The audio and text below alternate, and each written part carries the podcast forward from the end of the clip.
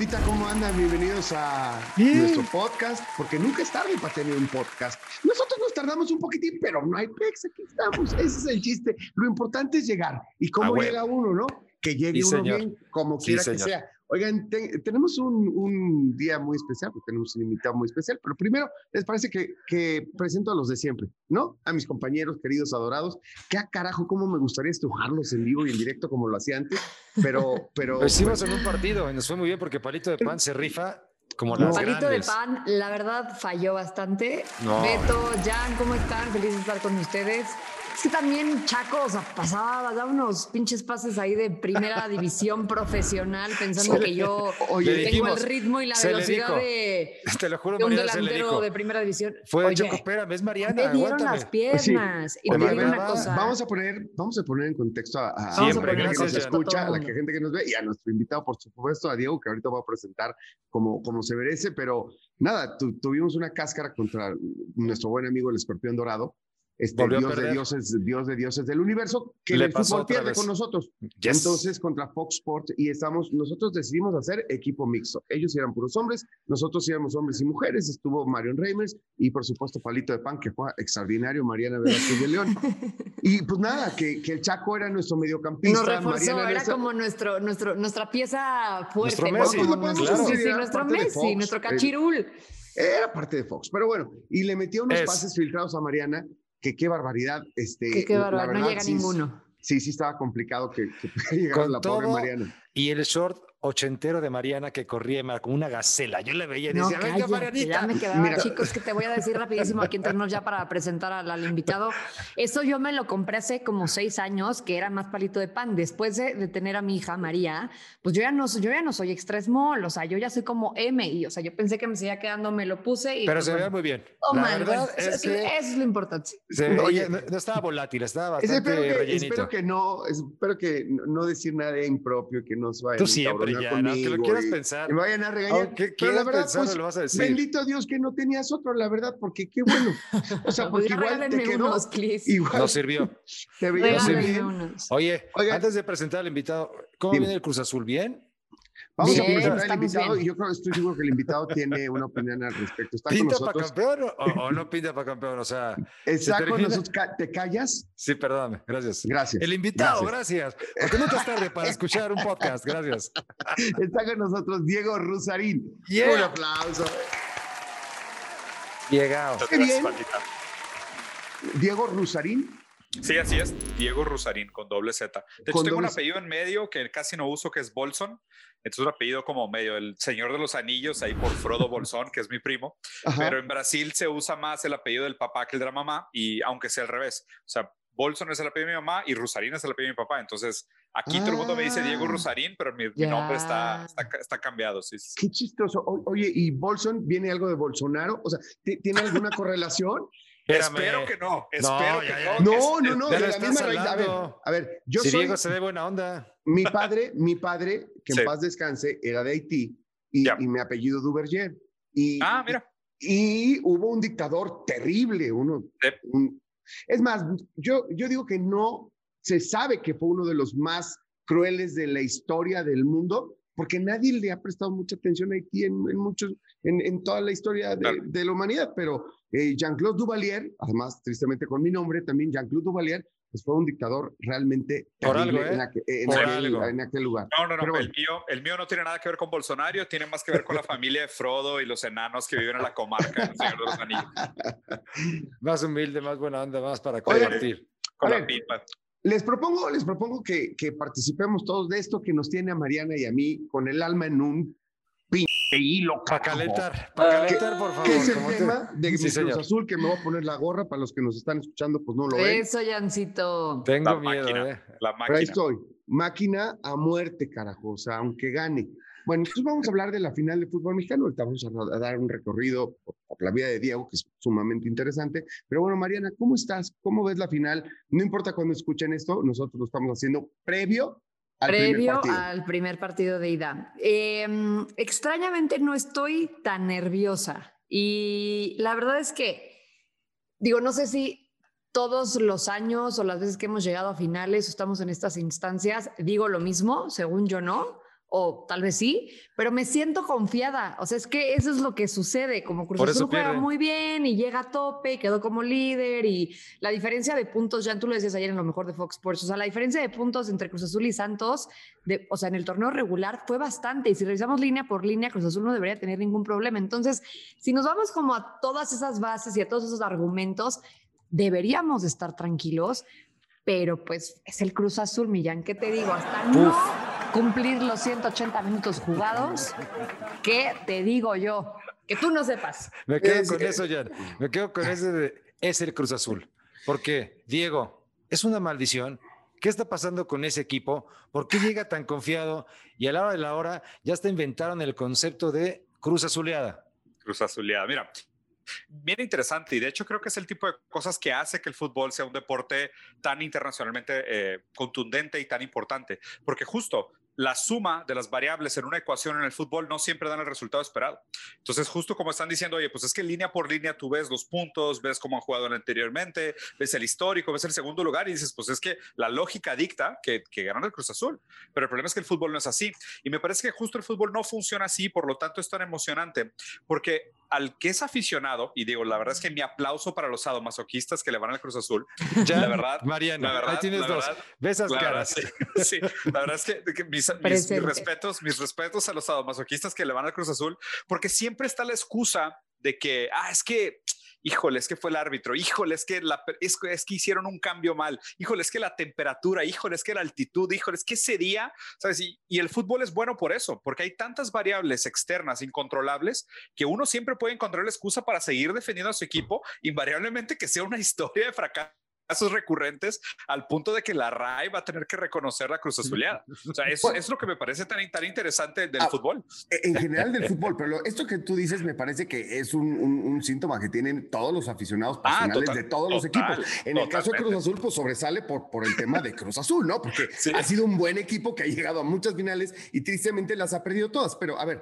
lo, lo- lo que te quiero preguntar, Diego, porque me parece muy interesante el análisis que tú haces del comportamiento humano en todo sentido, ¿no? Desde, del, de- desde el food design, que ahorita vamos a ir a, a tu historia porque me parece sumamente interesante de dónde, de dónde Claro. provienes y en dónde estás acabando, ¿no? En todos los temas que andas acabando. Pero bueno, este, eh, de, de este análisis, ¿no crees que no solamente es el éxito, o sea, nosotros los pasionales, los aficionados, sino que también juega un rol preponderante lo emocional y lo pasional para los futbolistas? A veces se nos olvida que no están en una burbuja, que ven la tele, que escuchan, que tienen amigos, que son fanáticos o no del equipo para el que juegan y que también pueda jugar este, un rol, vamos a dejar Cruz Azul, en general.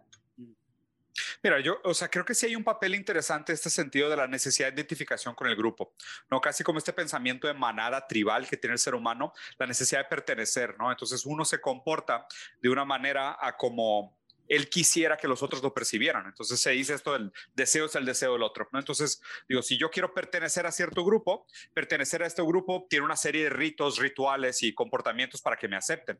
Y identificarte con un equipo de alguna manera es querer que te reconozcan. O sea, decirte fanático del América, fanático de los Pumas, fanático del, Cruz Azul, Te es define. decir, oye, exactamente, ojalá y los demás que también tienen la misma preferencia que yo me reconozcan.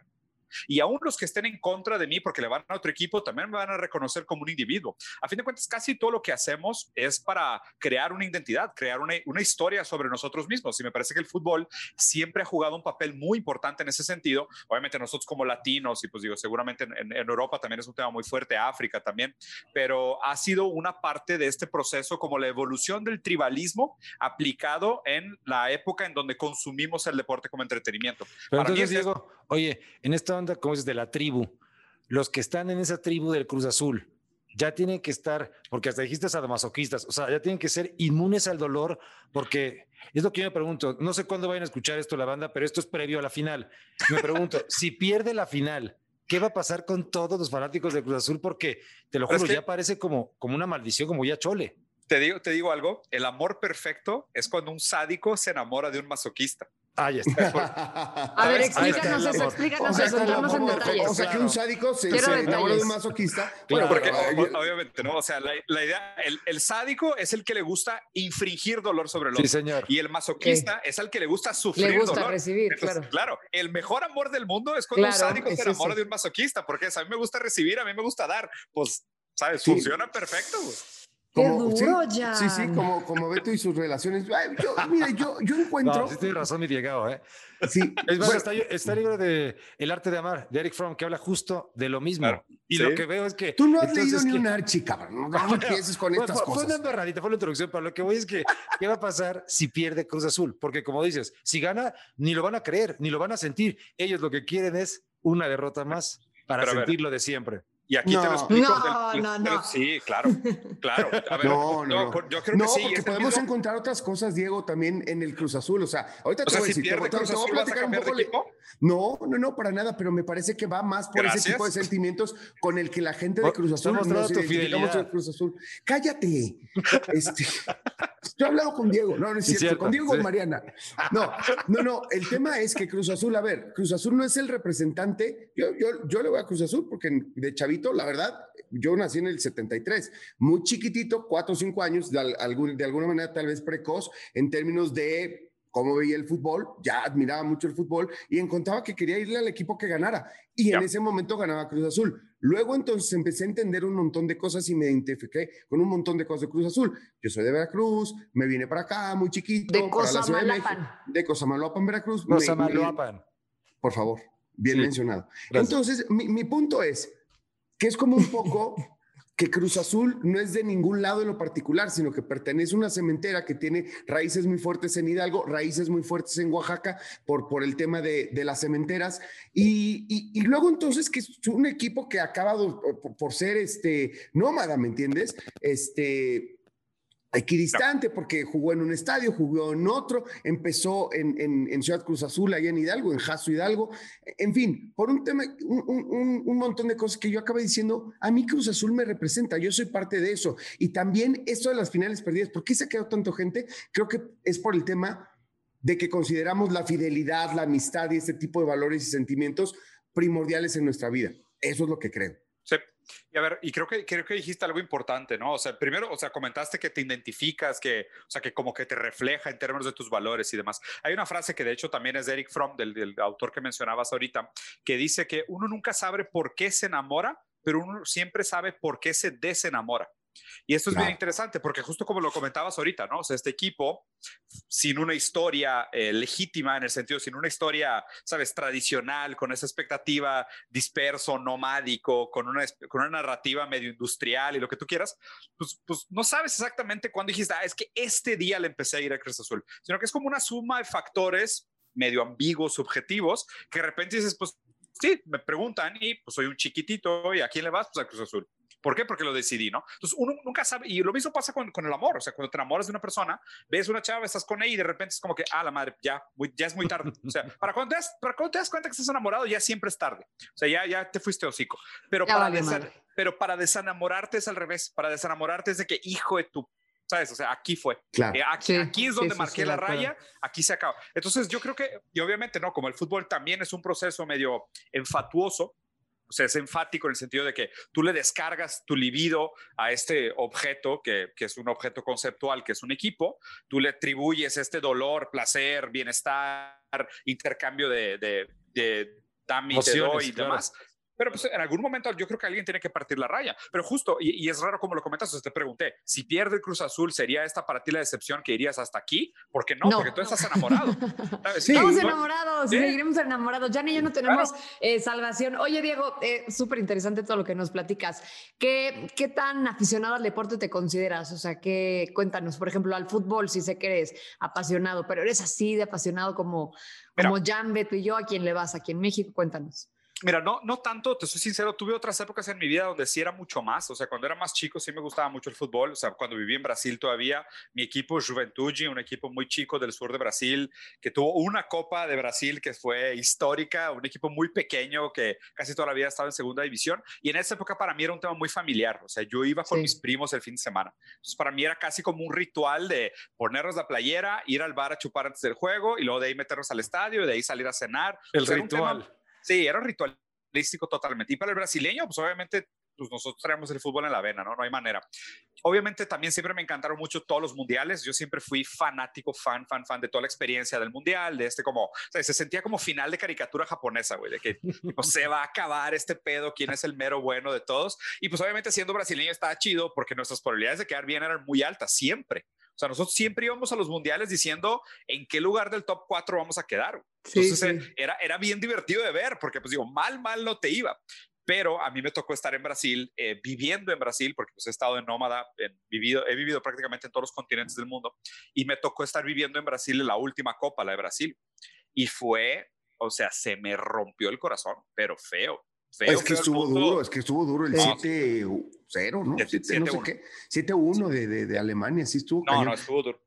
Oye, y aparte fue un tema también político, porque para mí como que conjugó eh, una falla sistemática del sistema futbolístico brasileño, de la CBF, o sea, de la manera como fomentaban el deporte, cómo se estructuraba financieramente el deporte, y esto estaba conjugado a una corrupción sistemática política que reflejó y como que fue, fue creo que la primera vez que vi el fútbol con ojos adultos, eh, perversos, en el sentido de sabiendo todo lo que existe por detrás, y creo que me desilusioné.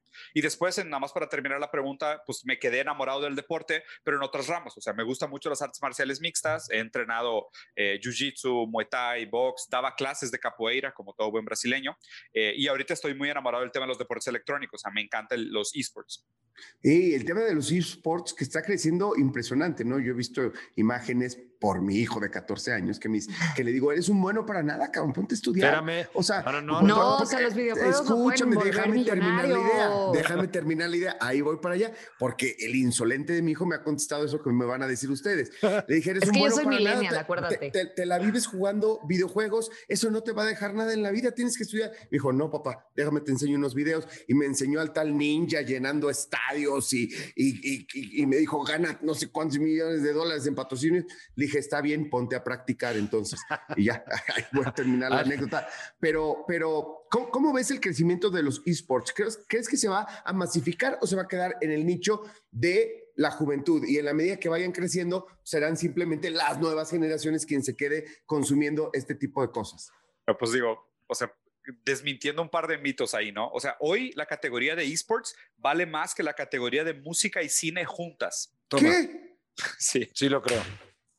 Es que no estamos en ese mundo ya, ¿no? O sea, como que se nos, o sea, nos cuesta trabajo creerlo por, por, por, por obviamente por nuestra edad, por nuestra generación. O sea, a mí yo también, a ver, yo que nací en el 92, que, que, que jugué videojuegos, que crecí con mi hermano que es súper gamer, o sea, me cuesta trabajo creerlo porque siento que, que, que está muy lejos de mí, pero claro. o sea, yo, yo siento que las nuevas generaciones sí traen este rollo del eSport cañón. Ahora, ahora puede, puede ser por, por, por, por volumen de consumo.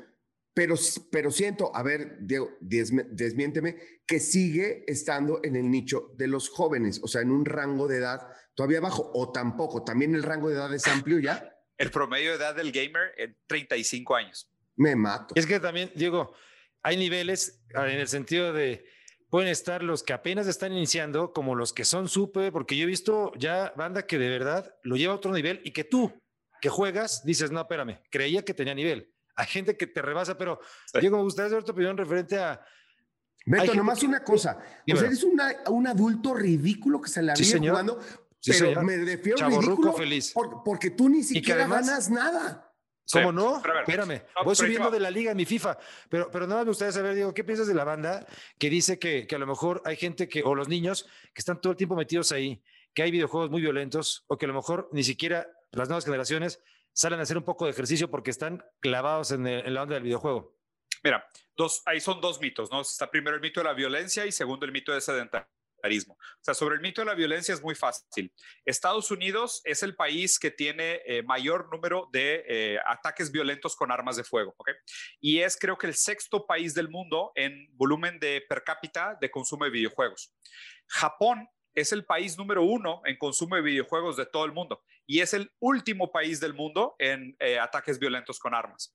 Wow. Entonces digo, ahí el común denominador para los ataques violentos con armas es la venta de escopetas Sí, en Walmart. exacto. Claro, exacto. Mientras vendes escopetas en libre. Walmart, ¿qué más da? El pinche Call of Duty. O sea, Exacto. No chingues, aparte, ¿no? Me, enca me encanta el meme que la gente dice que, güey, los videojuegos te están haciendo violento. Y yo acá jugando con mi granjita güey, dándole comer a mis cerdos y es de que, ¿qué pedo, güey? Farmville no me hace violento, ¿sabes? Es de que has visto los juegos que juegan los chavos, o sea, hay juegos de todo tipo, no, no tiene nada que ver, ¿no? Y el segundo mito es el mito de sedentarismo, que a ver, ahí hay, hay dos cosas que creo que vale la pena analizarse. Primero, los jugadores profesionales de esports tienen preparadores técnicos, tienen dieta, comen bien, hacen ejercicio, algunos hasta están mam o sea, no tienen nada. Sí, o sea, es que se, se, preparan como un atleta, ¿no? O sea, no se tienen, preparan no, como cualquier deportista. Sí, o sea, neta, o sea, cuando, o sea, necesitas, porque cuando estamos hablando a nivel profesional, obviamente, ¿no? O sea, cuando eres claro. profesional, tienes que tener una vida como de profesional. Y a ver, Oye, y no hay además separación. es estratégico todo, como dice él, o sea, ya son deportistas, ya hasta al rato en Juegos Olímpicos, entonces tienes un preparador físico, tienes un coach, porque tú estás como atleta de alto rendimiento en un momento de estrés, definiendo si vas a tocar, si vas a disparar. Entonces, de verdad, o sea, aparte del varo, también hay que verlo como que la mente está trabajando.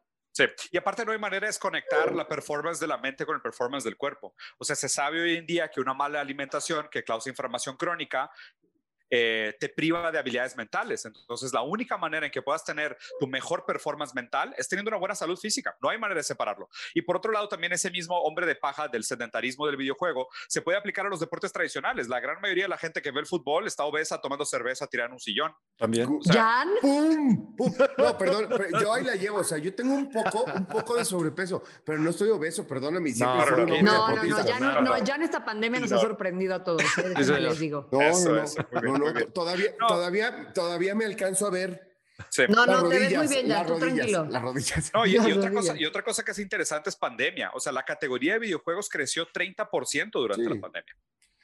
Oye, a Oye. ver, Diego, y, y tú nos platicabas que estás metido entonces en los esports, o sea, ¿qué es exactamente lo que tú haces en esta industria? Ya, yo fundé con tres amigos míos una liga que se llama ACE, ACE, ACE. Y la verdad es que nos ha ido muy bien, crecimos muy rápido, es en seis meses, empezamos durante la pandemia, porque pues digo, todos somos gamers, ¿no? Y todos fuimos, tratamos de ser gamers profesionales en el momento equivocado. O sea, imagínate, yo competía en juegos de peleas, tipo Street Fighter y esas cosas, ¿no? Ujú. Pero pues hace muchísimo tiempo, cuando no había infraestructura. Y tengo un amigo que fue primer lugar de México de Halo, que es un juego de disparos, un first person Sí, sí. shooter, ¿Cómo no? y fue tercer lugar del mundo en Halo, se fue a competir a Wow. Corea. En su Wow. momento, cuando quedó en tercer lugar, su premio fueron 20 mil dólares. No. Hoy, hoy hay torneos de 40 millones de dólares. Entonces digo, nuestra, frustra- nuestra frustración fue, o sea, como latinoamericanos, no hay una infraestructura para la gente que se quiera dedicar a ese deporte. O sea, si tú eres bueno jugando, tienes a tu papá diciéndote eres un huevón, haz, haz algo. Te Sí, digo la carrera, Perdón, no, perdón, no, no, ¿sabes está de bien, qué? está bien, está no, bien. no te dediques a esto, la gente que te dice no haces nada, sal al sol y la madre, o sea, es como que to- existe toda esta, esta predisposición negativa a la categoría, pero la verdad es que hay gente con mucho talento. El, el, mejor, el mejor jugador de FIFA del mundo era latinoamericano y sus primeros dos torneos nadie lo patrocinó. O sea, nadie le ayudó, tuvo que hacer todo absolutamente solo. Claro, es Pues un tema nosotros de queremos educación, crear ese ¿no? Sí, claro. Eh, eh, Es un tema de educación. Eh, eh, eh, A decir verdad, he estado cerca, porque estoy en el tema de la mercadotecnia y especialmente digital, he estado cerca de dos o tres personas Ya. que tienen proyectos de, de, de De gaming. e-games. Y, y, y digo, bueno, empiezo a entender un poco. Cuando existan estas ligas, los patrocinadores ahí van a ir, ¿no? Ah, y ahí está. es donde vamos a empezar a entender cómo, cómo, cómo tener jugadores eh, nativos, endémicos En de, eh, de Latinoamérica, nos va a beneficiar muchísimo, ¿no? Sí. Y ya están, ¿eh? O sea, yo te digo que, por ejemplo, yo no, sin, sin- sin decir marcas demasiado grandes, ¿no? Pero, o sea, Coca-Cola, Visa, Modelo, Sí, sí. Heineken, todos están en gaming, todos. Y aparte lo interesante fue ver cómo durante la pandemia, y justo, o sea, creo que pegas en el clavo, o sea, te das cuenta cuando la categoría truena, cuando los patrocinadores se dan cuenta que hay algo. Porque algo que también es muy diferente al gamer versus al consumidor de deportes tradicionales es su tiempo de consumo de contenido de hobby. Claro. ¿Sabes? O sea, el tiempo de consumo de contenido de hobby de un fanático de fútbol es de dos a tres horas a la semana. El del gamer es de 10 a 18 horas por semana. Sí, totalmente. Eh, Claro. eh, eh, Preciado el ejemplo, eh, en la llevado consola. a palabras terráqueas, lo que quiere decir, Diego, porque lo veo con mis hijos, es que mis hijos, por ejemplo, mi hija juega, ¿cómo se llama el juego este que, que, que parece de los ochentas, como que todo parece Fortnite. como muy... ah, no, eh, Minecraft. Minecraft, ese, perdón mi estupidez, perdón, ¿eh? Minecraft, pero lo que me llama la atención es la cantidad de horas de videos Que de, puede YouTube pasar. Ah. que consume de güeyes que juegan cabrón Minecraft. Es- eso es lo que me vuelve loco. ¿Me entiendes? O sea, a veces le digo, juega todo lo que quieras, pero please deja el video. Y, Ay, papá, es que eh, tú ves el fútbol y tú te la pasas viendo. Ok, está bien, haz lo que quieras. ¿No? Entonces tienes toda la razón. Ahí es donde toma relevancia para, pa- para la industria de la mercadotecnia, ¿no? Evidentemente se vuelve un target cañón. Sí, claro. Y va a revolucionar toda la industria, sobre todo porque me parece también que es un deporte que nació descentralizado, ¿sabes? Donde muchos de los deportes nacen con esas instituciones prehistóricas que son, a, mi entender, más nocivas que buenas, como la FIFA, por ejemplo, sin criticar abiertamente, pero la FIFA pone una serie de reglas y pautas para cómo se tiene que comportar el deporte a nivel mundial. Los videojuegos son fundamentalmente descentralizados, porque aparte, o sea, hablar de la categoría de esports, estás hablando de mil juegos. O sea, Fortnite es un deporte, eh, Overwatch es otro deporte, Call of Duty es otro deporte, Smash Brothers es otro deporte. O sea, no todo es FIFA. No, exactamente. no, no, no de peleas. Exactamente. Digo, porque también me gustaría como, como entender qué hace falta, digo, como, no sé si instituciones o tipo órganos que avalen la calidad, porque como dices, el papá ve jugar al chavito y entonces no sabe el papá si realmente el hijo tiene nivel o no. Y por más que el niño diga, me encanta, soy buenísimo, debe existir como un lugar donde garantice el nivel para que entonces entiendas si lo vas a poder llevar justo a lo que estamos hablando ya, a ese nivel profesional. Ya, claro. Mira, sí, sí, hay, sí hay formas y sí hay niveles. Digo, lo bueno es de que cada juego en sí, porque mira, existe este concepto del gamification, no sé si lo han escuchado, o sea, que es the gamification of companies, que aplican técnicas de videojuegos para el comportamiento de cosas que no son videojuegos, como por ejemplo, eh, darte premios por cada meta pequeña que cumplas, crearte sistemas de lealtad, crear rankings y comparación para que la gente se sienta motivada. Bueno, eso, eso, es el, eso es el corazón, el meollo de por qué los videojuegos son tan atractivos para el ser humano. O sea, constantemente te estás comparando con otros. O sea, el videojuego nació como algo que tiene una base de datos de fondo. Cada vez que tú ganas o pierdes, eso queda registrado. O sea, hoy en día todos los juegos que se toman en serio tienen rankings a nivel global, donde tú puedes ver quién es el número uno del mundo en Street Fighter y es el güey al que le tienes que ganar. No, esa para mí una, una, federación mexicana de gamers o solamente porque si, si lo ves hasta en cuestión tu olímpica, Ver, a deportistas olímpicos, estás viendo a superhéroes que cómo lo lograron porque no los apoyan. Ahora lo ves en cuestión de videojuegos, va a tardar yo creo que un rato en que los puedan apoyar por la confianza.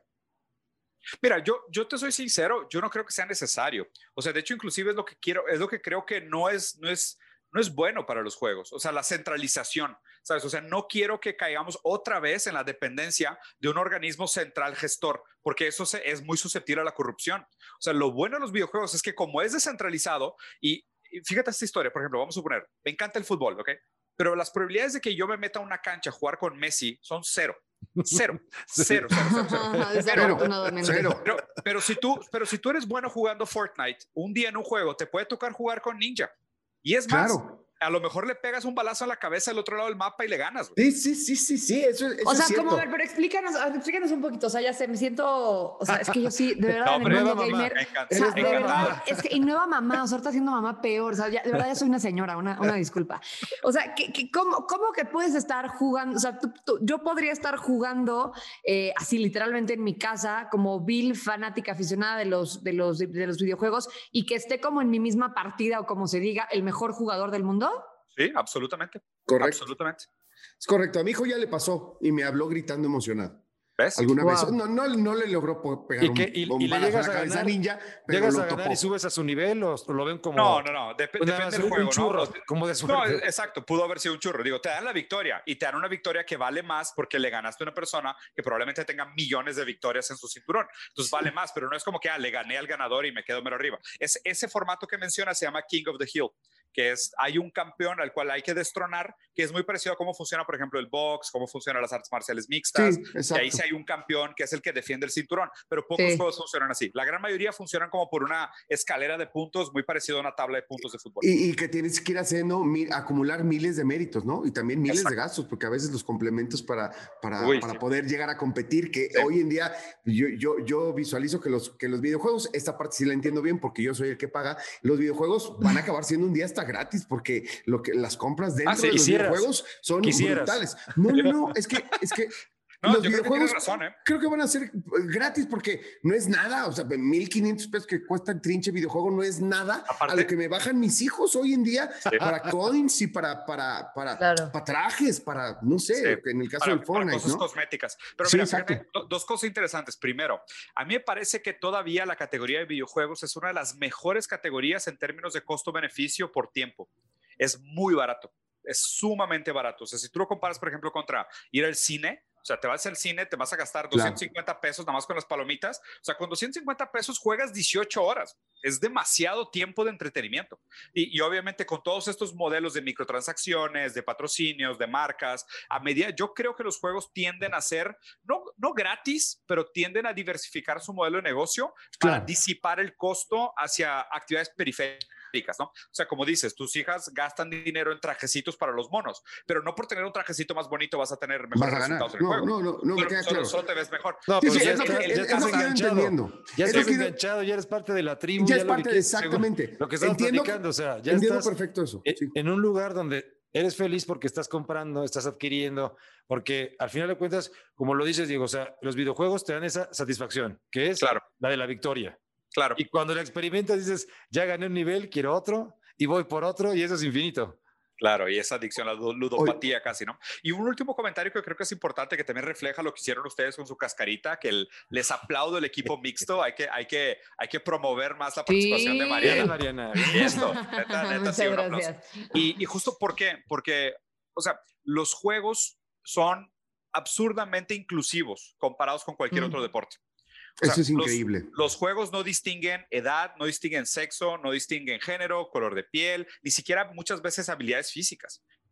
O sea, hay un caso súper famoso ahorita, hay un juego que se llama Rocket League, que es como un soccer que son carritos. No con carritos, sí. Claro. Sí, que, sí. Que, sí, que pelean con una pelota gigante. Sí, sí, con una pelota gigante y que, y que, tiene así como curvas espectaculares. está súper chido. Sí, sí, increíble. Entonces, acaba de ser el torneo de ese deporte y uno de los chavos que ganó eh, no tiene una mano.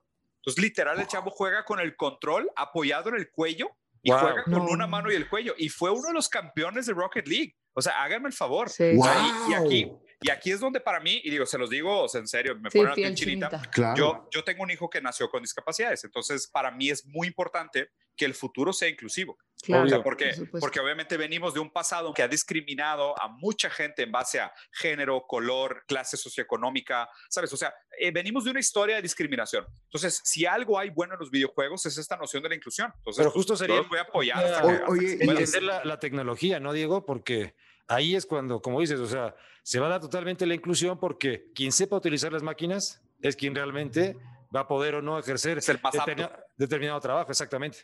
Claro, algo, algo que, que, le voy a dejar la tranquilidad a Mariana es que yo en la parte que me volví experto es en la de control parental, ¿no? Por, por obvias razones, porque mis hijos ya tienen 14 el niño y, y, y 11, y, 11 la niña, perdón, sí, 11 la niña. Y, este, y nada, eh, descubrí que, se podían hacer un montón de cosas, ¿no? Que podía controlar sus tiempos, horas, horarios, en qué horarios podían jugar, cuánto podían gastar, cuánto no podían gastar. Entonces aprendí a controlar eso. Además, tengo una buena relación con los amigos de Xbox y me ayudaron muchísimo a entender cómo, cómo podía funcionar eso. La parte de los videojuegos ya me es un poco más complejo porque no soy gamer, pero, pero entiendo muy bien la industria y me llamó más poderosamente. Gamer.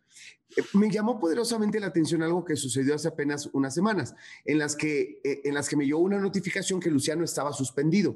Que, que estaba suspendido, que no podía jugar 24 horas. y entonces eh, le hablé y le dije, oye, ¿qué hiciste? Y pensé que se había peleado con alguno de sus amigos o algo, y no, o sea, en una random, en un partido de fútbol, un chavo, no sé qué le dijo, normal, como ya nos enfrentaremos otra vez porque ganó Luciano, y le dijo, pues te gané y eres loser. Eso bastó para que el chavo puso una reclamación, o sea, que se sintió agredido. Y un ban de 24 horas. Y, revisó Xbox y les pareció que fue una agresión.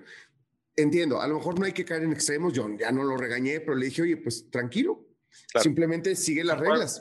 Es el son las reglas de Xbox, o sea, no importa si están bien o mal, son las reglas. Síguelas, por favor. ¿Me entiendes? Pero sí, ni siquiera hay ningún tipo de permiso de violencia, vamos a decirlo, incluso ni verbal, ¿no? Lo, lo, cual está sensacional. Yo, yo obviamente pensé, pensar que de ahí es donde realmente se provoca mucho de la violencia física, cual se le atribuye equivocadamente a los videojuegos. Por eso me parece tan absurdo, ¿no?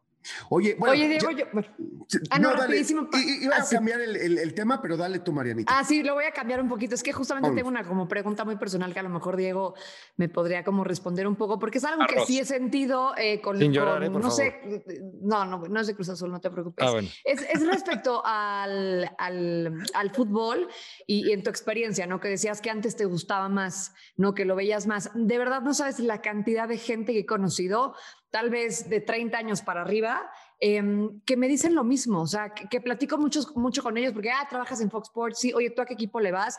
No, pues yo le voy a las Chivas, pero la neta es que ya, ya ni veo el fútbol, o sea, ya me aburre. Antes sí, de hueso colorado iba al estadio. No sé la cantidad de gente que he conocido que, que, de verdad ya no tiene como la misma afición por el fútbol. Y es algo que decía Florentino Pérez hace poquito cuando se hizo lo de la Superliga, que fue lo único en lo que coincidí con él, que decía que el fútbol estaba dejando de interesar a las nuevas generaciones. O sea, ¿por qué crees que sea y crees que sea, o sea, sí crees que sea así? Sí, yo sí creo que definitivamente es eso. Digo, o sea, nosotros que tenemos hijos, y creo que, digo, no sé si Alberto tenga, pero pues nosotros tres que sí tenemos hijos, vayan a ver. También, también, papá igual. Recién, papá millennial. Pandemia, perdón. Pandemia. No, o sea, vayan a ver el tipo de entretenimiento que construyen sus hijos, la cantidad de estímulos que reciben por segundo, la calidad del entretenimiento que, que reciben y compárenlo contra un partido de fútbol. O sea, la verdad es que yo creo que el fútbol era emocionante para nosotros y obviamente, ¿no? Lo que pasa es que esta generación, esta generación, y me refiero a todos los que nos, estamos vivos en este momento, estamos adictos a la dopamina. O sea, recibimos notificaciones a cada dos segundos, vemos videos de TikTok que duran 15, ¿sabes? un video más de tres minutos es, una, es un documental, ¿sabes? O sea, nuestro, nuestro lapso de atención y nuestra necesidad de recibir picos de estímulo y picos de dopamina son muy intensos y muy frecuentes. El fútbol no es así por, por naturaleza es un deporte lento, estratégico, puede acabar 0-0. O sea, hay, hay una cantidad de frustración enorme. Lo que, lo que creo que el fútbol tiene interesante, y digo, la neta, es, casi triste decirlo, es que creo que el fútbol se va a volver un buen deporte de fondo, porque también lo que pasa hoy es que vivimos en una generación de triple pantalla. O sea, prácticamente todo el mundo tiene tres, plan, tres pantallas al alcance de las manos todo el tiempo. Entonces, el fútbol va a tener que a, agacharse y asumir su postura como un fondo de, como un fondo de pantalla, ¿sabes? Como, como bossa nova elevador. Sí, sí, como que ahí está el partido. Sí, ahí está el partido. Sí, lo pelo acá 10 minutos mientras estoy acá. o sea, creo que el fútbol pero se tiene que reinventar. O en contra de los torneos cortos. O sea, porque ves el torneo largo que pasa en Europa, ves un, tipo de partidos que también se define más como con tres equipos, pero se habla de que la Liga Mexicana, muy espectacular por los torneos cortos, pero los verdaderos partidos solamente se ven en la liguilla. ¿Qué piensas? Pero a ver, estamos, estamos hablando qué sería lo mejor para el deporte, como negocio o como entretenimiento para el espectador. Yo creo que para el espectador, o sea, como show. Para que la gente, como dices, no se vaya y que regresen hasta nuevas generaciones y vean lo que realmente es la pasión del fútbol. O sea, lo que pasa es que el fútbol hoy se está dando cuenta que tiene que competir por el presupuesto de las marcas y los patrocinios contra muchos otros tipos de entretenimiento, ¿no? Y esto lo dijo abiertamente el CEO de Netflix, que dijo, mi mayor competidor no es Amazon, mi mayor competidor es Fortnite. O sea, Fortnite me roba más consumidores que Amazon, la verdad. Y es cierto, ¿no? O sea, porque competimos contra horas de entretenimiento y horas de entretenimiento hay en muchos lugares. Tú cuando analizas el deporte fútbol y el negocio fútbol, me parece que son paradigmas muy distintos. Porque, a ver, yo te diría, pues depende a quién quieras conservar. Si quieres conservar la, la, la el, el, viewership, el, los espectadores del, deporte que crecieron con el fútbol, yo te diría, pues permanece en el formato tradicional y defiende el hecho de tu legado histórico, de dónde vienes, de defender las tradiciones, porque probablemente inclusive sea un target que creció contigo, que ya no entiende los nuevos tipos de entretenimiento y no está dispuesto a hacer una migración. Me parece que este, esta historia de decir, ah, vamos a migrar a torneos cortos, vamos a meterle más emoción, ¿sabes? Vamos a hacer, no sé, vamos a meterle más dinámica, porque digo, no le pueden mover el tamaño de la cancha porque descuadran todo. O sea, digo, la verdad es que es muy difícil porque es un deporte muy rígido, pero están haciendo lo que pueden para meterle más picos de dopamina durante el deporte. Por ejemplo, le podrían meter una segunda pantalla, hacer algo de realidad aumentada, de estadísticas y demás. Creo que hay maneras, pero el problema es que eso alienaría a los espectadores tradicionales con la expectativa de traer espectadores nuevos. A mí se me hace que eso no va a pagar. O sea, no va, no va a ser suficiente para que la gente que diga, ay, es que dejé el soccer.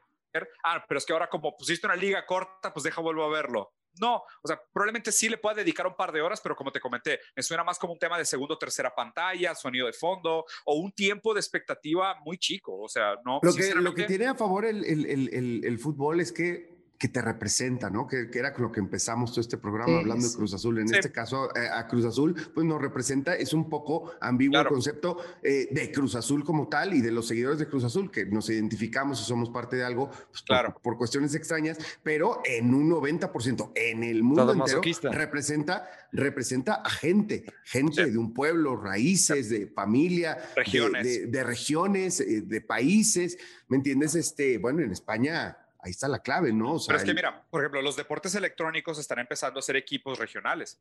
los, equipos mexicanos, todos están lanzando sus equipos de esports. Sí, ya se dan cuenta que está el barro. Claro, y a ver, y muchos de los equipos grandes de esports de Estados Unidos están vinculados a equipos de la NFL o a la NBA entonces, o, de MLB. Entonces, o sea, no hay manera, ¿no? Yo creo que, a ver, siempre, siempre nos hemos sentido unidos por la capacidad de creencia compartida.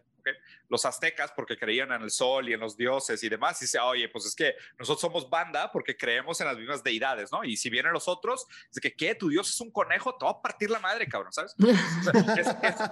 eso, siempre, eso siempre ha existido y yo creo que siempre va a existir, ¿no? Bueno, mientras exista esta, esta preconcepción del humano desde el, desde el paradigma humanista, vamos a seguir teniendo esta idea de compartimos, en, compartimos creencias, nos sentimos pertenecientes de un grupo. Pero fíjate ahorita cómo está, por ejemplo, el tema de la política.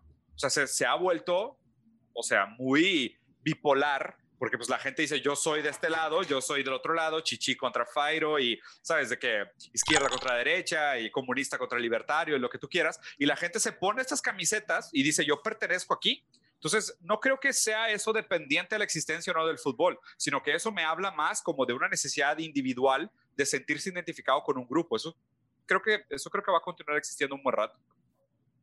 Llega, está muy buena plática, pero yo quiero como meter casi casi con calzador este tema, porque me gustaría saber cómo ves tú a los jugadores, a esa raza llamada futbolista, porque últimamente, pon tú, hay jugadores del América que se les vio, o sea, tienen familias y todo, pero se les vio en una pachanga donde contrataron dos que tres bailarinas, el amigo incómodo que lo grabó, al final se publicó. Pero, pero ese tipo de cosas, o sea, eso no, ejemplo a seguir el jugador de fútbol y se le debe permitir ese tipo de cosas porque al final es una raza diferente.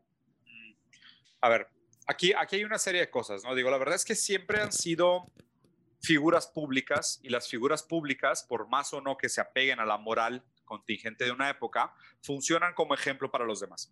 Lo que la gente asocia equivocadamente es que dice, ah, es que él tiene éxito, financiero, social, lo que tú quieras. Entonces yo para tener el mismo éxito que él me tengo que comportar como él. Pero para la gente es muy difícil separar cuáles son las características de comportamiento que son las que llevan al éxito o no.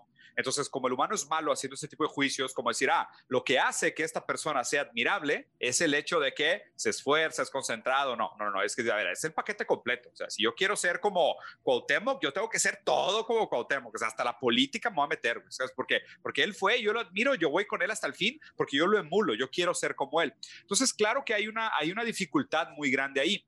Por otro lado, eh, a ver, yo creo que siempre se ha sabido entre, entre letras que existía un mundo muy perverso por detrás de los, de los grandes actores del fútbol. O sea, no es novedad para nadie. La diferencia es que hoy se sepa, que hoy sea tan evidente y que la gente ya no lo pueda negar. Porque antes siempre era de que no, sí, sabes, son unos dos o tres que son unos desmadrositos y lo que tú quieras. Pero pues a medida que se vuelve tan común, tan evidente, tan, tan irrechazable, pues te tienes que confrontar con la realidad y dices, no, es que a ver, esto es una parte tan eh, determinante del fútbol como la pelota redonda. O sea, esto es parte fundamental de cómo funciona, cómo se negocian los tratos, cómo se les motiva, cómo se les premia, cómo funciona el tema del bonding, de compartir un secreto maligno entre diferentes jugadores del equipo. O sea, claro que juega un papel social sumamente interesante. Yo no creo ni siquiera que sea separable el fútbol. Me pregunto, por ejemplo, imagínate, vamos a suponer que mañana la FIFA saque un código de ética pero romano católico apostólico, güey, ¿ok? ¿Cuánta gente se saldría del fútbol? Como diciendo, no, hombre, güey, si, si estoy obligado a tener este estilo de vida, pues, ¿para qué, güey? ¿Sabes? Como que no, no, no, yo no vine aquí para eso, yo vine aquí para las pedas. ¿Sabes? El fútbol era una manera, era, fue la manera como llegué. Yo, yo vine aquí, claro. Yo vine, claro, güey. Pero, entonces una multa y se acabó. O sea, supuestamente creo que les van a cobrar, no sé, les van a multar 100 mil pesos. Y digo yo, pues la fiesta más cara de su vida. pero los mismos, a ver, Vamos a partir de la base que, como dice Diego, es, es parte de los usos y costumbres del fútbol. O sea, no nos hagamos güeyes, ¿me entiendes? Entonces, o sea, y puede ser, o sea, lo podemos jugar como bueno o malo, depende tus parámetros de moral o no sé, tus ideas, ideales y todo respetable. Pero como institución, ¿cuál es el parámetro de moral de la América? Escúchame, eh, eh, o sea, el tema es que los mismos que les van a poner un, eh, ese parámetro de moral, por el único hecho que se, los van a poner es porque se hizo público, porque esos güeyes se van con ellos De, de, pedas y de... También los que van a poner las, multas. No nos hagamos güeyes, como lo hemos hecho tú y yo, no lo estoy juzgando. Es que exacto, es que justo eso, ¿no? O sea, como que a mí me parece que, o sea, a ver, me queda claro que representan una institución y más en un momento crítico como el que estamos pasando, que es la pandemia, pues obviamente sale a la luz y, si dices, oye, a ver, pues estás exponiendo a tus compañeros y sí tienes que seguir un código moral porque representas a una institución, ya deja tú los tuyos personales, o sea, trabajas para alguien y si en América te dicen, oye, pues no puedes salir con una bailarina encima, además a pocos días de jugar la liguilla, pues ahí sí tiene que venir una sanción por parte del equipo, pero me parece que lo que cada quien haga con su vida personal. O sea, creo que ya ponernos nosotros a juzgar como, a ver, eso ya es de cada quien, o sea, me queda claro que en, mis valores, pues sí, no me gustaría ver a mi novio, este, ¿no? Con una bailarina encima. O sí, no sé. Bueno, no, no. No, no, no. O sea, si lo todos queremos ser, pero si lo ves en el de Mariana, todos, Si lo ves en la revista, si dices, oye, ¿qué está pasando?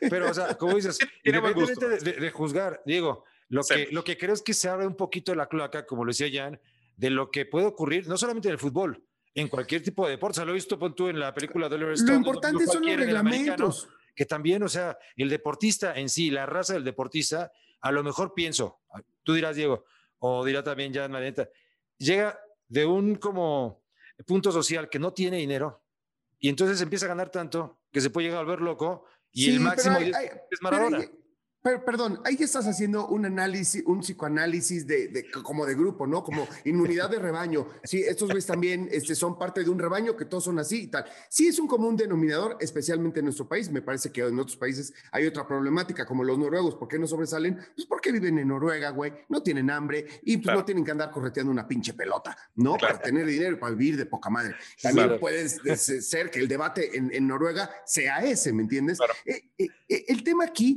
es los reglamentos, cabrón. Eso es lo que pasa en este país. Sí, que le Tenemos que, seguir las reglas. A mí me vale gorro si se, fueron, si se fueron de bailarinas y de golfos. Es que dice el reglamento. Por el amor de Dios, aplíquenlo. Lo que no puede la gente pensar es que si eres político o si eres futbolista o si sales en la tele, te puedes pasar por el arco del triunfo o por encima al resto de los demás. Eso, ese es el mensaje que tendríamos que dejar de mandar. Yo es lo único que creo. Digo, me, acuerdo mucho de nada más de aquel ejemplo de Inglaterra de Cavani. No sé si te enteraste que Cavani puso, le contestó a un buen amigo de color, que dijo, negrito, muchas gracias, tal, con todo el cariño y entendiendo cómo se comunican los sudamericanos. pues sí, pedote, pero está en las reglas del pin que firmó. Y, punto.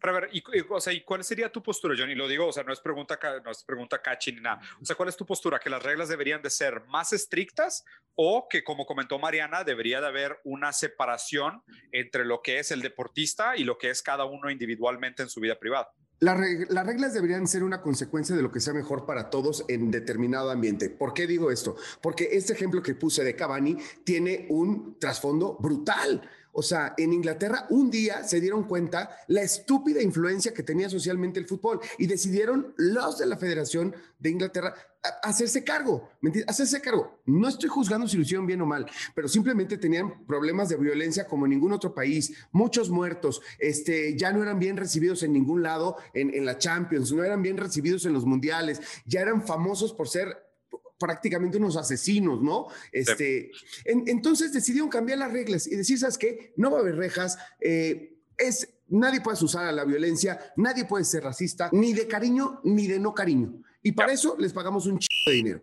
¿Sale? estás hablando de reglas que existen. Yo no sé si la América tenga, porque sé que hay socio águila. Por eso, pero, además, para terminar mi concepto, terminar mi concepto es, esas fueron las necesidades en Inglaterra.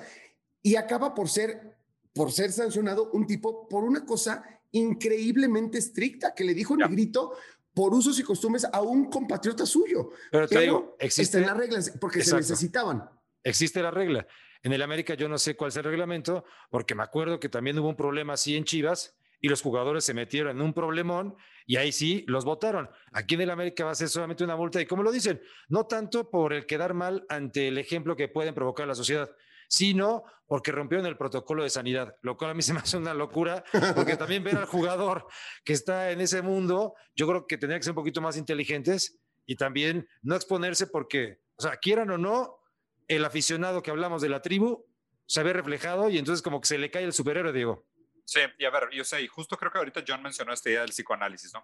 Y obviamente que aquí lo complicado es que pues, realmente cada caso es un caso, ¿no? es, es, muy difícil generalizar estos comportamientos y decir que la misma regla aplica para todo, o que todos los, todos los jugadores se comportan iguales, pero vamos a suponer un caso hipotético, ¿no? O sea, estos jugadores, sobre todo cuando son superestrellas, más bien, si llegaste a liga profesional, estás jugando en un equipo profesional, ya estás ganando bien. Primera división, ya, ya estás muy bien, ¿no? Ya llevas por lo menos, ya llevas por lo menos 10 años escuchando que eres una o sea, por lo menos llevas 10 años.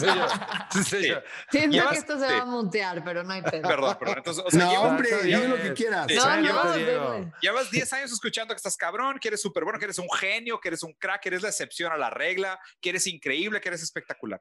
Por psicoanálisis, la definición de un perverso es el que reconoce las reglas, pero dice, para mí no aplican.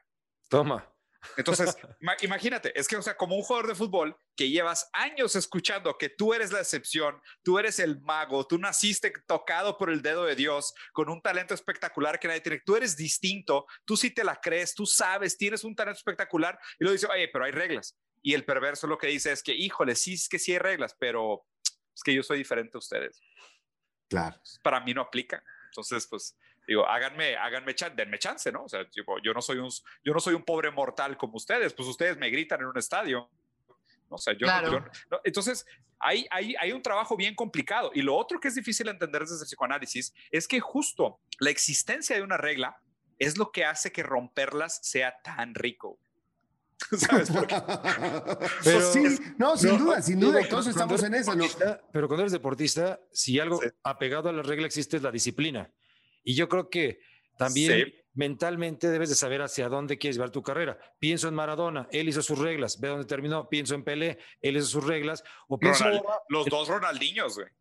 sí, o, los, dos Ronaldinhos. O, Ronaldo y Messi, que yo creo que tienen, o sea, la disciplina, no sé si Ronaldo se vaya de, de escorts como los del América, pero por lo menos debe tener la disciplina de que tiene que rifar y llevar al máximo todo su potencial día a día.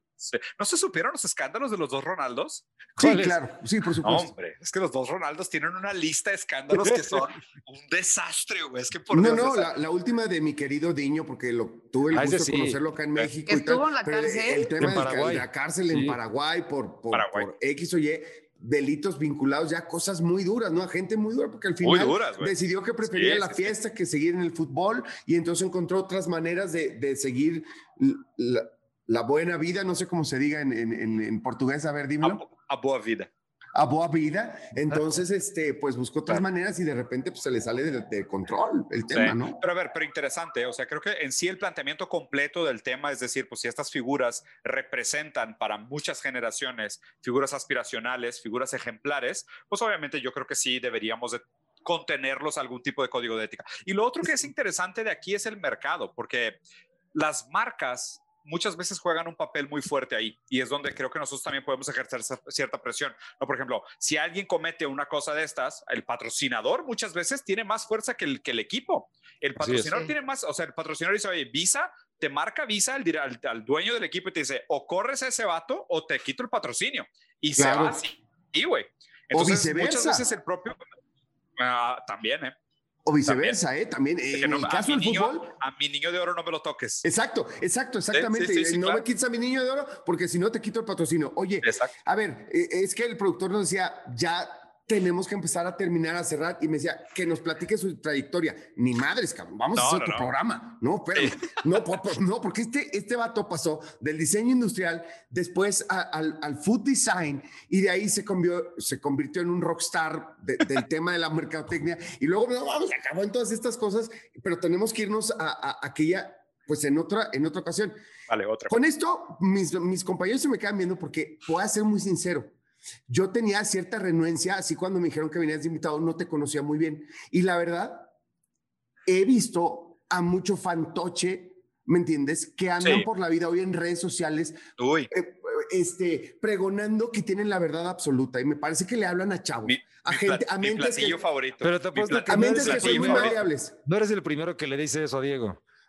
no, no, no, no, yo lo sé, yo lo sé, pero le estoy contando porque... Por la, pero sí, cuando ya te acercas, dices, ah, Esta Sí, onda se cuece claro. aparte. Pero desayunar, desayunar y cenar gurús es mi platillo favorito. No, totalmente. No, no, y yo la cajeteé porque dije, no, oye, no, no, un fantoche de estos que, que le dice a todo el mundo la verdad y, y que me dijo mi productor, se me hace que no lo has escuchado, güey. Yo, pues no, pero vi un cachito de uno de sus videos y, ay, de estos güeyes que traen la verdad en la punta de la lengua y pues no, Eh, dijo, no, cabrón, güey, eh, ponte a estudiar y velo bien quién es tu invitado. Entonces, hoy en día, pues la verdad Gracias, es que hago un gracias. tremendo contigo y me, y me encanta cómo, Igualmente. cómo Me parece que estás en, en la cajita equivocada, te puse. Es- estás en otra cajita sin duda alguna, ¿no?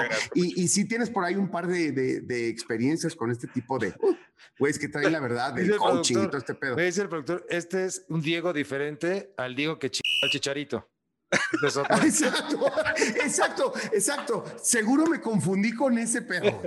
Ahí, A ver, por a ahí ver, va mi hacer- problema también. Solo quiero hacer una pausa, o sea, no es por defender bueno. a, a- a Diego Dreyfus, este, la verdad sí me voy a declarar eh, que consumo Uh, o eres fan. consumía su contenido. A Ah, ver, pero consumías. O sea, Eh, se acabó el amor. O sea, antes, hace, algún par de años más, ¿no? Ahorita, ya la verdad de repente me he hecho uno o dos videos suyos, no me parece malo. Eh, tampoco, nunca he pagado ni por sus podcasts, ni por una... O sea, una vez pregunté cuánto costaba su curso, me- o sea, me ¿Cuánto? dijeron cuánto costaba y le dije, muchas gracias, güey, sigo con mi psicólogo. 15 mil, 10 mil baros, ¿qué? Güey, como 15 mil, 20 mil varos, ¿Qué creo que sí, más o menos. No, no, y ¿por hace, hace- o sea, ahí sí ya dije, ok, no, o sea, no. Bueno, a lo que quiero llegar es, o sea, en este tema particular que dicen que le arruinó la carrera al Chicharito. O sea, y estoy seguro que Diego, nuestro otro Diego, no me dejarán mentir. O sea, nadie tiene ese poder sobre nadie. O, o- o sí. O sea, ¿tú crees que Diego Dreyfus tiene el poder de terminar Sí, con la no carrera total? O sea, sí. No total. tú, de verdad, o sea, tú crees que, o sea, sí, sí, Sí. Pero al final, yo A ahí ver, no no, coincido. mira, lo que pasa es que hay, hay que hay que analizar caso por caso, ¿no? Yo creo que una persona con una personalidad o una estructura psíquica débil sí puede Exacto. caer víctima de uno de estos fantoches mentirosos vendehumo muy fácilmente. Claro que puede suceder. Y, obviamente hay muchas figuras, sobre todo del deporte, que tienen un ascenso muy rápido a la fama sin la preparación estructural necesaria. Entonces son personas que tienen un ego construido en promesas, en inflación, en deseos ajenos, donde no necesariamente se desarrolla un sentimiento de confianza, bienestar, eh, inclusive de legitimidad y propiedad sobre sus propias vidas. Y lo que pasa es que muchos de estos güeyes que se posicionan como gurús, como lo comentó John, que te venden la verdad absoluta y que han leído dos libros de motivación de un güey gringo y lo traducen a español y te lo venden a 20 bolas por fin Te semana. quieren hipnotizar, cabrón. Es como de, Sí, ahí te va, claro, trágate claro, este pedo. No, no, no, a ver, yo, o sea, yo sí tengo problemas con eso porque digo, para mí, o sea, yo de hecho tengo una conversación bastante amigable con uno de ellos que se hizo pública eh, y se hizo bastante viral el video. Pero y, no terminó bien, ¿o sí? Pues para ¿o mí sí? para, para mí sí. Ah, ok, Pues para, sí. para él no. Yo creo que para él fue lo peor que le pudo haber pasado. Sí, para mí terminó muy bien. Eh, pero le dije, o sea, le dije, o sea, yo creo que lo que ustedes están haciendo va a ser ilegal en cinco años y van a estar en la cárcel. Yo O sea, también porque- creo lo mismo. Porque es un tipo de, o sea, es un tipo, es un tipo de manipulación. Eh, muchos de ellos tienen escamas, esquemas financieros piramidales. Muchos de ellos asumen una responsabilidad ética que no les compete. Porque, a ver, existe un comité de psicología nacional. O sea, existen Ok, o sea, lo que parámetros. tú dices es que lo que está mal es que cobren por eso. No, no, no. Ah, No, bueno, sí, no, eh, no, no. A ver, ¿O qué sí es lo que está sí mal? no. Y el Sí, sí sistema que- que te dicen, yo es que, creo, ¿no? Lo, lo que, que- te están que aportando pasa- como filosofía. Lo que pasa es que ese punto fino de cobrar por ello es muy raro, porque a ver, a lo mejor no cobras y nada más tienes muchos videos y monetizas tus videos. O a lo mejor tienes patrocinadores que te patrocinan por decir las tontadas que dices en público. No es tanto eso. Yo creo que es más por el tema, y, y ahí es donde está la ley que, que estoy investigando, que en Argentina ya Mm. pasó, que es una ley en contra de cultos y prácticas coercivas. Es Exacto. específicamente eso. La coerción es la palabra clave en todo esto. Te voy a poner una analogía, Mariana, a ver si te queda más claro. A ver, porque venga. para entender cuál es el problema, es como a la gente de artes marciales mixtas o alguien que es cinta negra en jiu-jitsu tal, en ciertos países está considerada un arma. En este país, Ya. nuestro compañero, nuestros compañeros, este, el sensei, Salas y tal, se agarra chingados en la calle, lastima a un vato o lo mata, pues, déjate- lo, lo lastima y él se va a la cárcel. No solo porque lo lastimó. Alfredo Adame es un arma humana, ¿eh? Cuidado con Alfredo Adame también, te lo juro. Por Ponte serio, Beto, hombre. Estoy clavadísima con este tema. Bueno, eh, el- bueno, para terminar la analogía, es, este, es eso, es considerado un arma porque el tipo tiene 20 años de preparación y entonces a lo mejor yo estoy pedo, él está pedo, pero él tiene que saber, él tiene que saber que él tiene una ventaja brutal sobre el 99.99% de eh, en una vamos a decirlo, en un enfrentamiento físico, que él sabe cómo lastimarme y yo no, y yo no sé que él sabe. Entonces, por eso es considerado un, un, delito. A mí me parece igual, porque esto de una estructura mental débil no, no es decir que eres tonto, que eres estúpido. No. Hay mucha gente correcto, eres manipulable. Exactamente. Eh, otra palabra que dijiste casi de, de, de chiripa, pero muy buena, Beto, es la hipnosis. La hipnosis parte de eso. Los hipnotistas más caños del mundo te dicen, a ver, espérame, es que si tú no te quieres dejar hipnotizar, yo no te puedo hipnotizar, no soy un pinche mago, cabrón. Me no, hago magia, sino conozco las estructuras mentales y puedo platicar contigo y darme cuenta que tienes Pero a ver, entonces no, que eres tonto. Explícame la diferencia entre un coach de estos gurús que sé que se han puesto muy de moda, a, eh, a lo mejor es una tontería mi pregunta, ¿eh? contra un psicólogo. O sea, el psicólogo, el psicólogo tiene la formación. No, no, sí, o sea, el psicólogo tiene formación. No, pero espera, espera, espera. O sea, el psicólogo tiene formación. La carrera de psicología tiene siglos en desarrollo. O sea, y aunque no sea una ciencia per se y no intenta ser ciencia, porque la, o sea, son más bien como herramientas de, trabajar de trabajar el aparato psíquico, o sea, la psicología tiene años desarrollándose, relacionándose con otras carreras y otras, otras ciencias sociales y lo que tú quieras. O sea, un coach es una profesión postmoderna que tiene menos de 15 años de existir, que salió porque la gente está torturada por un mercado económico, sí, que está torturada por un mercado económico y un ambiente laboral deplorable. O sea, el problema es el título. Ah, es que no, o sea, no necesariamente. El problema son las herramientas que usan y cuál es, el problema es el fondo. O sea, el problema es, o sea, ¿en qué se basan para decir lo que te dicen? El fondo. también, también, hay un tema grave de forma, porque la neta es que son unos fantoches y casi todos son exactores. Sí. Casi todos son exactores. Sí. O sea, esto, es otra regla de la categoría. No me chingues. Es, Sí, más bien es como la forma, la forma exagerada, la forma exagerada con un fondo de mierda. Ese es el problema. Ese es su problema. Y la verdad Gracias. Güey, te estás volviendo mi mejor amigo. Mariana, ponme, ya terapeuta, ponme, ponme, al que quieras enfrente. Te lo desnudo y te das cuenta que no hay nada por detrás. Oye, a ver, pero ya mucha gente, ya mucha gente. Yo, después de, tu video, de tu video viral con, se llama Carlos, ¿no? Este empresario como gurú y es, él sí la va, no tengo, no, lo he escuchado. Mucha gente te pidió que te pusieran enfrente a Diego Dreyfus, ¿no? Sí. Sí, sí, sí. ¿Qué ha pasado? pues mira, te soy sincero, o sea, no me, no me interesa, o sea, no soy controversial en ese sentido de tipo, ay, güey, no me voy a dedicar a humillar gente en redes sociales. Sí, sí, sí. Como que no, no, no me encanta, o sea, no, no, no me trae placer, es, raro. Yo terminé el debate y me sentía sucio, güey, o sea, literal, le hablé a mi esposa y le dije, güey, no lo veas, o sea, qué hueva la grilla, o sea, qué flojera todo este chisme, o sea, parece novela, güey. O sea, no lo veas, me dio vergüenza, ¿no? Porque aparte mi esposa es psicoanalista, o sea, psicóloga con maestría en psicoanálisis. Pero digo, también hay que entender que es como lamentablemente la visión que tenemos del debate. Sí, exactamente. El asunto no es si vas a humillar o no, sino entender que cada quien tiene una postura, que tú puedes platicar. Y lo difícil es que a lo mejor de aquel lado no escuchan y como tú sí lo estás oyendo, sí sabes cómo regresar. claro, ni, ni siquiera eso. O sea, la intención verdadera de un debate es acercarnos a la verdad. O sea, tú no puedes participar de un debate sin estar dispuesto a cambiar de opinión. Pero es que hoy en día estos tipos que creen que ya tienen todas las respuestas van a pelearse a cabezazos. Entonces no hay, no hay debate realmente. No quieren escuchar.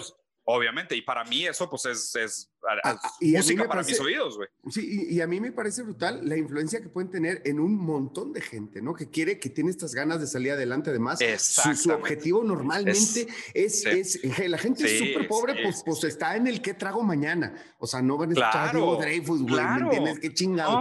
Pero la clase media, esta, esta clase media que, que, que en un país como México es, es el, ¿cómo te diré?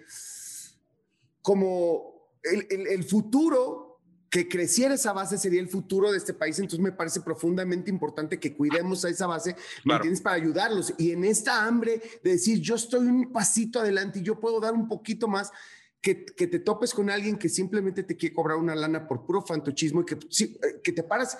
Y yo he estado en pláticas y he visto por invitación, ¿eh? jamás me he sentido con la necesidad de que nadie me diga qué chingados tengo que hacer. Y mira que le cago mucho, la quiero seguir cagando porque así he aprendido. ¿Otra Entonces, pero, pero que alguien me diga, pero mírame dónde estoy, papito.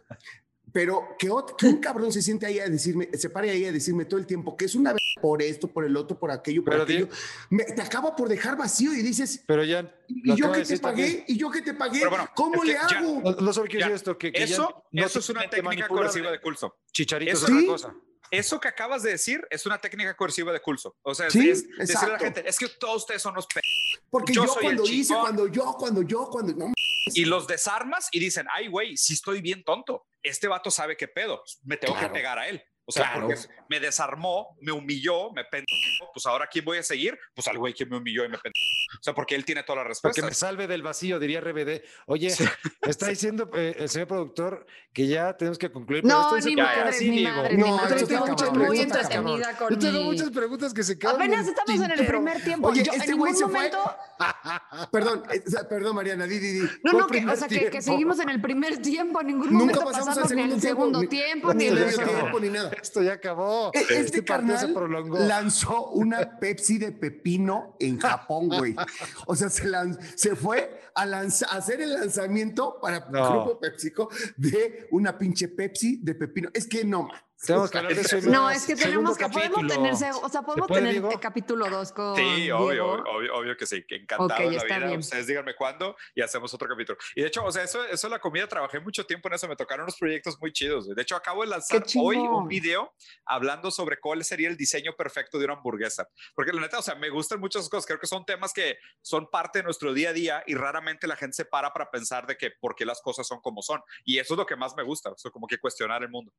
No, está chingo. Yo, Está yo al final del camino tampoco tengo nada en contra ni de Diego Dreyfus. Jamás en mi vida he escuchado más de un Pero es minuto lo de, que él. te Es más, digo. de- de Sí, su- existencia por, por, Sí. por Chicharito. Pero mi punto es, es más, Diego es el que menos me preocupa, porque al final asumo Sí. que debe tener Hay muchas bases para hacer lo que hace.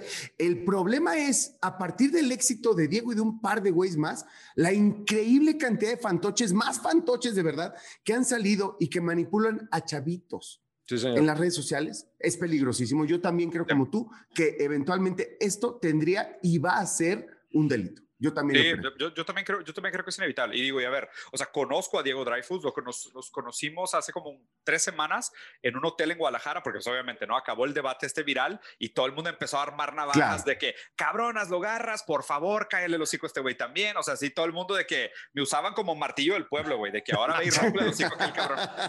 Entonces, y, y la neta es que a mí como nunca me interesó, yo sinceramente dije, no, o sea, no me interesa volverme ese martillo del pueblo, creo que hay otras cosas que puedo aportar, me gusta mucho más, o sea, siempre he dicho que ya existen demasiadas influencias negativas, lo que necesitamos es aprender a pensar nosotros mismos. Pensa lo que- positivo, sí. Y, y- y más que positivo, porque a ver, es- yo creo que a veces hay que pensar negativo, cabrón, es como que, más bien es No, como lo que- dijiste, digo, o sea, tu Sí, propio que cada criterio. quien- sí, que Preguntarte, quien- a ver, ¿qué pienso yo? No, no, ¿qué dice el Claro. experto?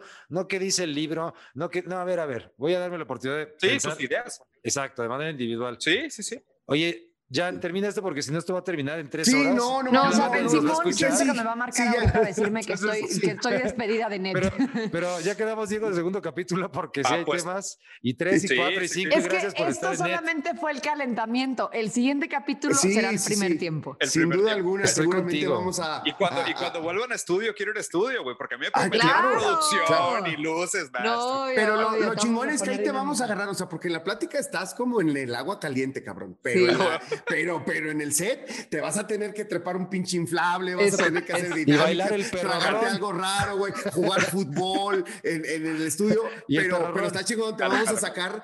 ah, uy, te vas a enfrentar al perrorrón, que no mames lo que es eso. Radio O sea. Ya lo conocerás, ya lo conocerás. Espero la invitación y les agradezco profundamente por el espacio y la oportunidad. Gracias, Diego. Oye, gracias pues que la verdad es, es de esas veces que me dan un, este, un periodicazo en el hocico que, que- que me cayó re bien. O Qué sea, bueno. que qué bueno. Bendito Dios, de esas que agradezco. Niños, gracias, Beto.